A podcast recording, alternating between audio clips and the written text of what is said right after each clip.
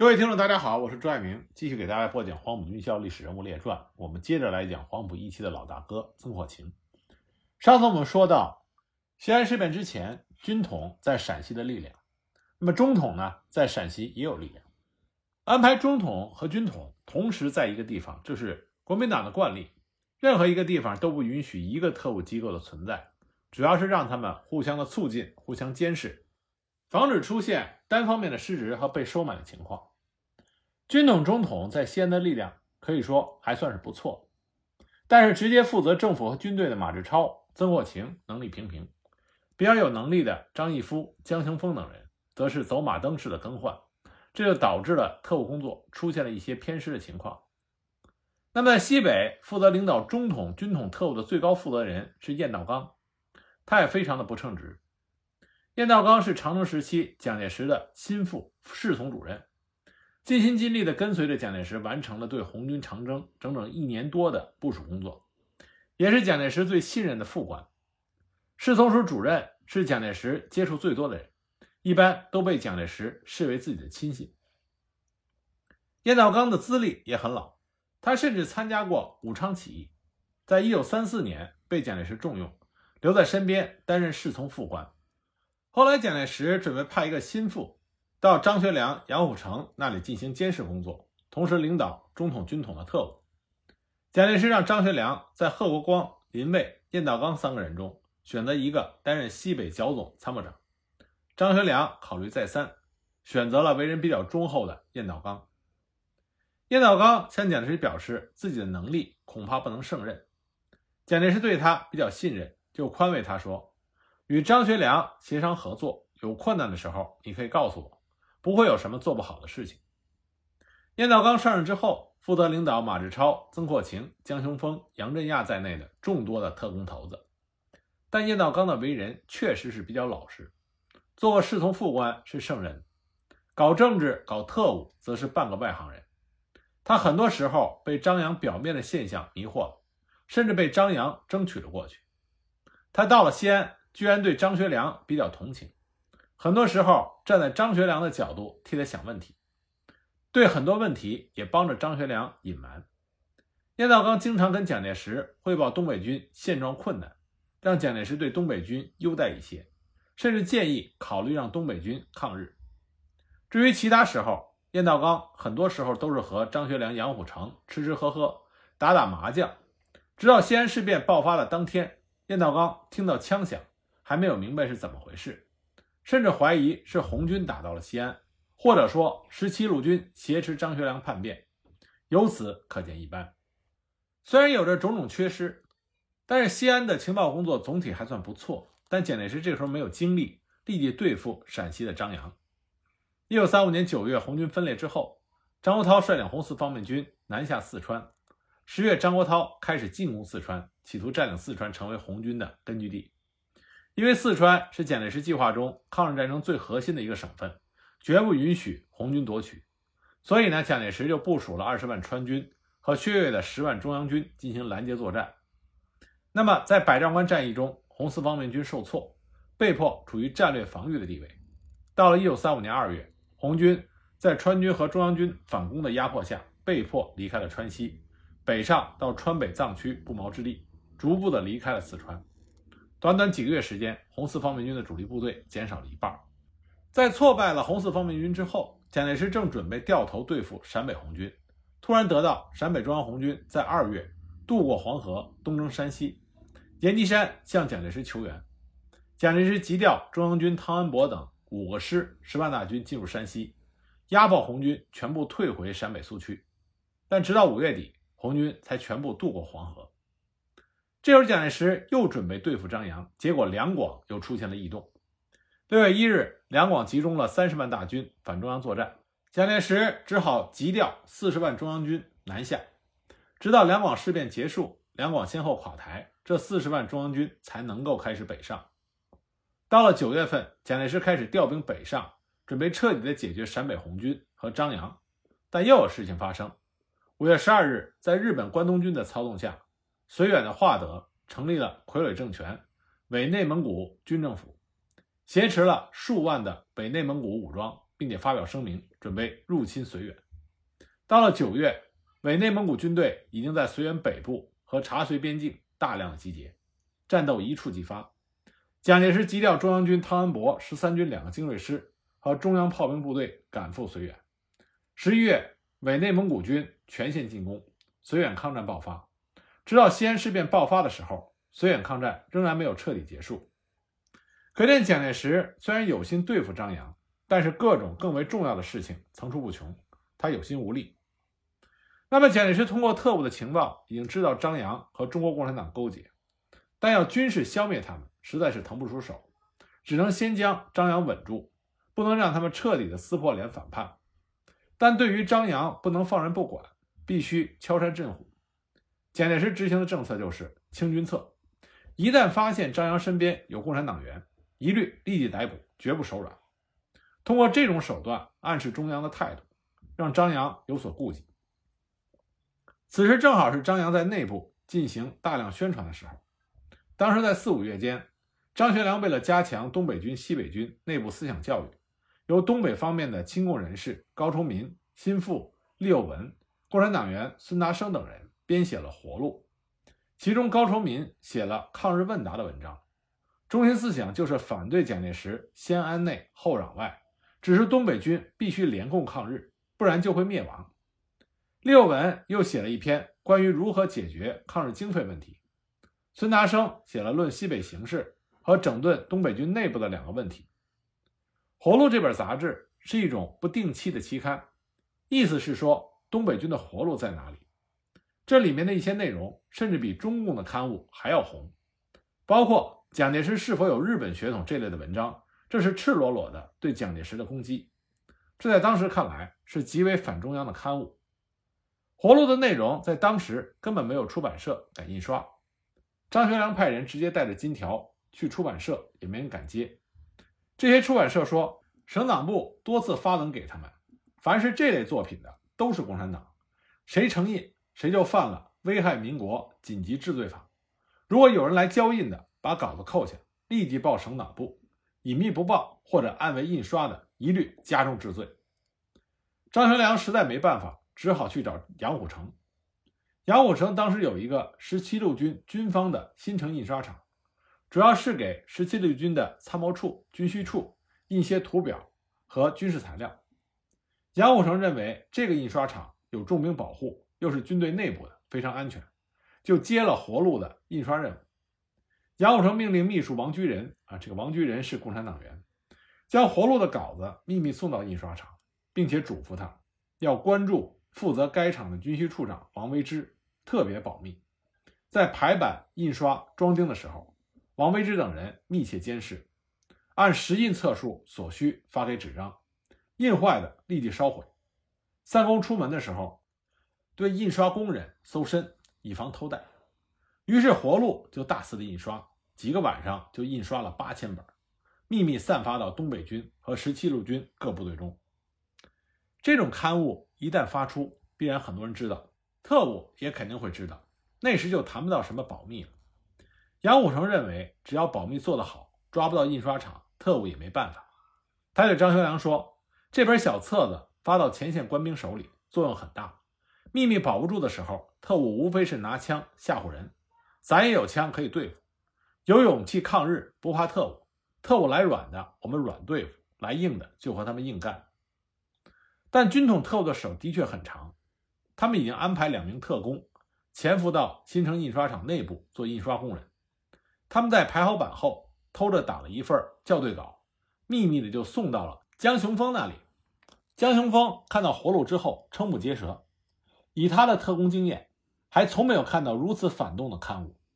江雄峰立即就奖给两个特工六十块大洋，命令他们回去继续监视，同时立即带着稿子。向燕道刚汇报。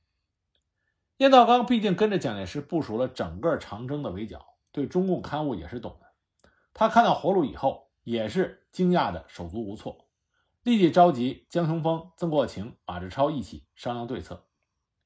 由于活路是在十七路军印刷厂印刷的，那么肯定是杨虎城部下写出来的，但里面内容主要的是在说东北军。肯定是和十七路军和东北军都有密切关系的分子。四个人经过分析以后，认为最可能的活路作者就是当时很红的杨虎城的幕僚郭宗凯。主要郭是杨虎城的心腹幕僚，和杨虎城的儿子杨振民是好朋友。实际，郭秘密负责杨虎城联络北方军阀的工作，早就被军统盯上了。而郭宗凯，他和张学良的关系也不错。曾经去东北支持过东北义勇军，完全写得出这种东西。郭宗凯是杨虎城的心腹，燕道刚也不敢随便逮捕，他立即发电报给蒋介石。他的电文是这么写的：西北情况极为复杂，共匪、汉奸、野心军人彼此勾结利用，趁机屠城。此时若不清理，一旦有事，必将败坏大局。西北绥靖公署之内，潜伏共党及汉奸甚多。恐为将来之害，而其中为杨主谋者，为全国经济委员会所派之西北专员郭宗凯，蒙蔽杨虎城因接汉奸共匪，以为大局变动时个人势力发展。最近抄获活路之反动刊物，力抵中央，煽动东北军联共抗日，即在绥署参谋处印刷。你恳请军座将郭宗凯调开，如罢免，必须限制其不来西北。蒋介石接到电报以后，虽然明知郭宗凯是杨虎城的心腹幕僚，仍然批示郭宗凯应即在陕西逮捕、押解到南京。军统特务随即就在五月六日将郭宗凯秘密逮捕，并且押送到南京陆军监狱去了。那燕道刚还是去杨虎城那里打了个招呼，他约杨虎城去总部，先谈了一些陕北军事的情况，接着说何敬之啊，指的是何应钦，在江西剿共的时候。随从人员中有共产党，把军事计划输送到了红军那边，结果何应钦吃了大亏。你对你左右的人也要注意。燕道刚这个举动实际上是非常愚蠢的，等于是给杨虎城通风报信。杨虎城本来发现郭宗凯失踪，非常的吃惊，现在得知是被蒋介石下令逮捕送到中央去了，也吃了一惊。郭宗凯虽然不是共产党员，但知道杨虎城试图联络北方军阀的内幕。杨虎城也不是吃素的，他立即命令十七路军的军法处的特务去印刷厂调查，结果很快发现军需处有两个印刷工人曾经在新城的城墙上偷看过活路。根据这个线索，对全部工人的简历进行了审查，发现有两个历史比较复杂的工人，这两个人都在西安警察局侦缉队干过事情，两个人常在一起，关系密切。经过有关人员。核对这两个人的照片，证实他们正是在城墙上偷看活路的人。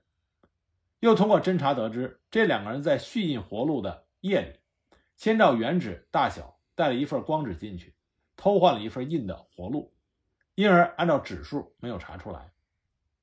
这两个人下午经常到新城南门外西边木匠铺后院的特务机关去，又得知特务机关给了偷活路的人六十块大洋的赏钱。由此证实，这两个人就是偷活路的特务无疑。随即，这两个人就被押到了军法处。军统失去了证人，不好拿杨虎城问罪。直到西安事变结束，十七路军总部撤销，这两个人才被释放。这边，杨虎城又找到了中央派到陕西的省长邵力子，痛斥军统胡乱抓人，目的呢，就是想让中央有所顾忌。而郭宗凯本人就吃了大亏。被抓到南京陆军监狱之后，由戴笠亲自审讯。按照军统的规矩，戴笠首先以软手段和其面谈，试图收买郭。我郭也是老政客，在五四运动的时候跟周恩来还是朋友，不为所动。那软的不行，就来硬的。军统特务开始进行刑讯。军统的酷刑一般人是受不了的，只能老老实实的交代。但郭登凯第一不是共产党员，第二。他连活路是什么也不知道，确实没办法说出军统他需要的情报。由此折腾了几十天，郭只说出了一些杨虎城联络北方军阀的事情，而军统最需要得知的活路的问题却没有任何的收获。这个时候，江雄峰得到了特工的密报，他们发现活路真正的作者是高崇民、共产党员孙达生等人，郭增凯根本没有参加。但很可惜。军统素来有两条规矩：活着进来，死了出去。这也就是做特务是一辈子的事情，一辈子不能脱离军统。那么第二个规矩呢，就是有错抓无错放，抓来的嫌疑分子只要案情没有彻底搞清楚，一律不予释放。郭登凯由此就被关押在监狱里面，直到西安事变中才被释放回西安。那另外一边呢，马志超就布置特务，火速的捉拿高崇民，但杨虎城非常的老辣，他抢先一步命令高崇民立即离开去避避风头。当时高崇民正在孙维如的部队前线。杨虎城怕孙维如部也有军统特务的潜伏，就将他安排在杨虎城的老家三原县躲避。高崇民在五月下旬躲到了杨虎城的老家。杨虎城命令老家的卫队长，一旦有特务上门，就武力对抗。后来他又怕老家不安全，将高崇民送到了天津租界的共产党员南汉臣处。到了十月份才回到西安。由此，活路事件就不清不楚地告一段落。戴笠让他们立即逮捕活路其他的参与者孙达生、马绍周等人。蒋介石勒令张学良必须打击活路，而张学良则公开的声称查禁。但收缴回来的活路大部分又被秘密的发出去，有些还是用张学良的私人飞机运到了前线。活路事件虽然军统没有抓到确实的证据，但蒋介石下令逮捕杨虎城心腹的行为。也让张杨二人心惊肉跳。张扬知道蒋介石对他们已经有了怀疑，不然是不会这样无视他们行事的。话虽如此，但箭在弦上，不得不发。张扬的活动一开头就没有办法停止。除了内部宣传以外，张扬通过东救会和西救会多次开展群众运动，也被军统特务注意。东救会和西救会中有很多中共党员，群众运动又必须抛头露面。虽然有张杨二人派出军队的特工保护，必然有些人会失手，比如学运领袖东救会的宋黎、马绍周、刘兰波、孙达生等人。但是宋黎、刘兰波、孙达生等人的身份是张学良的秘书或者幕僚，张学良可不好惹，连蒋介石都要忌讳三分。特务们自然不敢造次。之后，军统特务对这些人开始紧密的监视。并将他们的活动情况和确切情报汇报给蒋介石。蒋介石得到情报之后，觉得借此给张学良一个警告，随即下令陕西省党部速将宋黎、马绍周等人逮捕，押送南京审讯。得到命令之后，中统出面，在一九三六年八月二十八日逮捕了宋礼等人。中统特务首先秘密逮捕了刘兰波。刘兰波的身份比较特殊。他在东北军内部活动多年，是中共东北军内工作委员会（简称东工委）的书记，还是幺零五师师长刘多全的堂弟，也是张学良创建的抗日同志会的会员。刘兰波表面是东北军的一个参谋，也是张学良的人。刘兰波知道很多张学良内部的秘密，他突然失踪，让张学良非常的担忧，怒斥东北军特工头子黎天台。并且命令他立即要把刘兰波找到。杨虎城此时也觉得事情不对，通过十七路军情报系统得知最近中统要抓人，随即就让部下的共产党员尽量不要活动。他的部下西安绥靖公署交际处处长申伯纯打电话给宋黎、马绍周等人，暗示国民党特务可能会对他们采取行动，要他们加倍的小心谨慎。宋黎和马绍周。在西北饭店接到电话以后，赶忙商量了一下，准备由马绍周先走，宋黎在这里带着机密资料后走，两个人分头走，目标比较小，不容易被发现。然后两个人在张学良处碰头，准备在东北军内部躲一段时间。晚上七八点，马绍周刚刚从西北饭店出门，结果就被两个特务用手枪顶住。马绍周是东北大学学生出身。哪里见过这种场面，一下子懵了，被拖进了省党部。宋黎当时已经把秘密材料带在身上，被特务抓捕时，正巧遇到十七路军宪兵营的一个骑兵巡逻队，而宪兵营当时是杨虎城安排来保护共产党员的，所以呢，他就被救进了西北饭店对面的宪兵连部。宪兵营的副营长谢晋生就是共产党员，和宋黎是老相识，赶忙问了情况。然后请宋黎到连长室密谈，宋黎到了连长室以后，立即将身上的秘密文件和名单交给了谢晋生，然后让他立即给杨虎城、张学良打电话。那谢晋生呢，赶忙打电话给杨虎城，但当时已经是深夜，杨虎城已经入睡，副官不敢进去传话。谢晋生慌忙之下，赶紧打电话给杨虎城的心腹交际处处长申伯纯。申伯纯呢，也是中共地下党员。申伯纯接到电话之后，大吃一惊，赶忙打电话给张学良。张学良接到电话以后，勃然大怒，立即派副官孙明九把宋黎接到了张公馆，同时命令同宋黎、马绍周关系很好的秘书关时润，那这个人也是中共地下党，让关时润立刻去西北饭店查明情况，立即取回名单等秘密资料。张学良这个时候正在极度的气愤中，除了刘兰波失踪以外，当天东北军的情报头子黎天才也向张学良汇报。说，根据可靠的情报，中央军第三师和补充旅已经从郑州上火车，很快就会赶赴到西安三原一线。这是中央军在一九三六年第一次开入陕西的部队，兵力数万之众。显然，蒋介石已经准备开始部署消灭张杨了。此时，两广事变还没有结束，张学良做梦也没有想到蒋介石会这么快对其动手。一旦这几万的中央军开进陕西，也就等于是蒋介石对张杨宣布动手了。此时，张学良的内外准备还没有完成，东北军也濒于要被消灭的绝境。张学良听到这个消息，非常的愤怒，正在思索怎么办。就在这个时候，接到了申伯纯的电话，报告宋黎差点被抓，马绍周等人已经被抓进了省党部。张学良当时狂怒之极，同时也非常的惊慌。宋黎、马绍周和之前被捕的。郭增凯不同，宋马二人不仅是共产党员，还是张学良核心组织抗日同志会的会员，知道张学良几乎所有的秘密。一旦被押到南京，后果不堪设想。而且郭增凯是杨虎城的人，宋马则是张学良的人，都用假名担任张学良的秘书。以前蒋介石从来没有敢直接逮捕张学良的部下，这个举动也等于是向张学良示威。就在这个时候，张学良又得到另外一个消息：关时润到东北饭店以后，被留守在那里的中统特务逮捕，也被送到省党部去了。李天才报告，根据中统里边的内线说，他们已经准备好飞机，等天一亮就要将这两个人用飞机押送到南京。这两个人要是被送到南京，在严刑逼供下泄露了抗日同志会同中共联盟反蒋的核心秘密，那就是天大的事情。从做东北王的时候到现在，张学良一直认为自己是一人之下，万人之上，没有人敢在少帅的头上动土。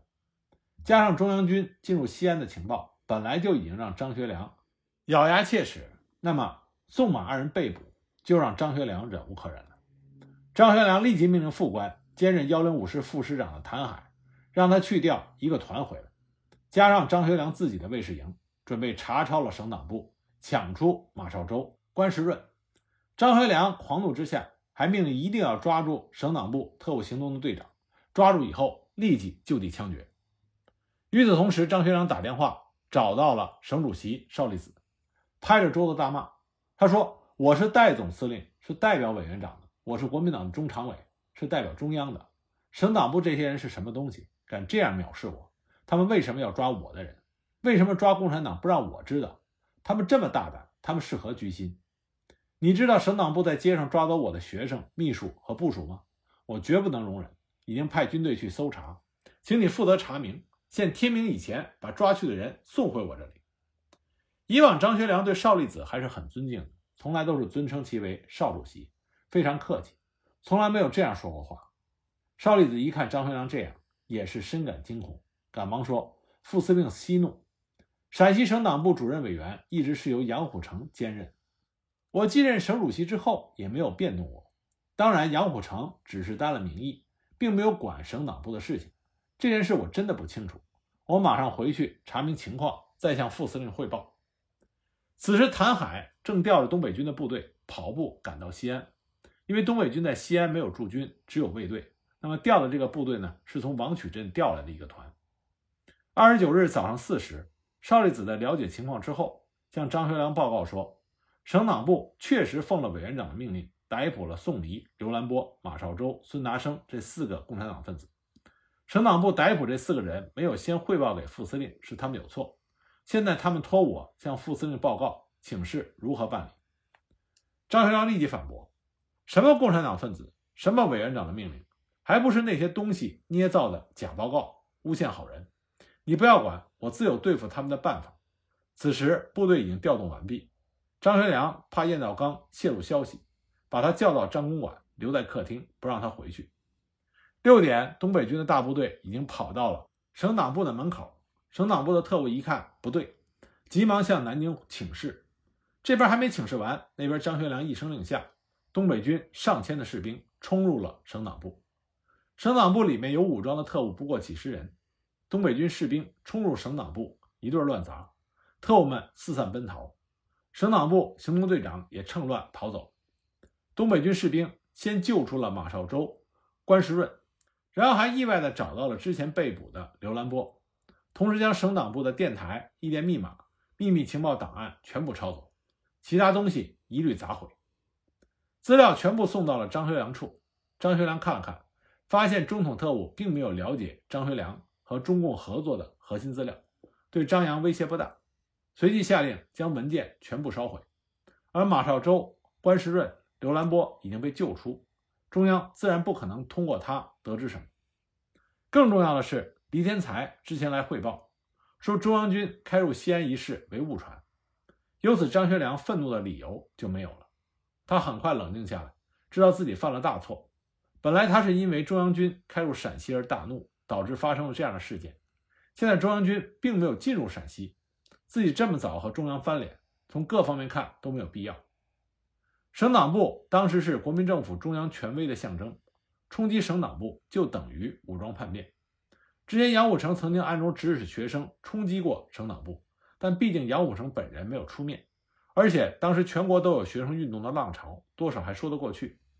现在张学良是调动部队直接砸了省党部，等于公然向蒋介石宣战。第二天，省党部的负责人将中央下令逮捕这几个人的公文拿给张学良过目。张学良由此得知，确实是蒋介石亲自下的命令，但事情到了这个地步，也只能是亡羊补牢。张学良首先给蒋介石发急电检讨，电文中说，省党部补具的马绍周等人是剿总职员，如他们有越轨行为，应该通知总部惩处。省党部不经正式手续，派便衣夜里逮捕总部成员，是不信任学良，不信任剿总。当时群情激愤。急于向省党部直接索还被捕人员，因事出仓促，未能事先向军座报告，不无急躁之失，请予处分。拟将马绍周等人送交剿总军法机关严加审讯。与此同时，军统西北区区长江冲锋急电蒋介石，汇报张学良率部冲击省党部，抢走了共产党员和秘密资料，实施武装叛乱。那么，面对张学良下令东北军。冲击省党部这一严重的越轨事件，蒋介石要如何处理呢？我们下一集再继续给大家讲。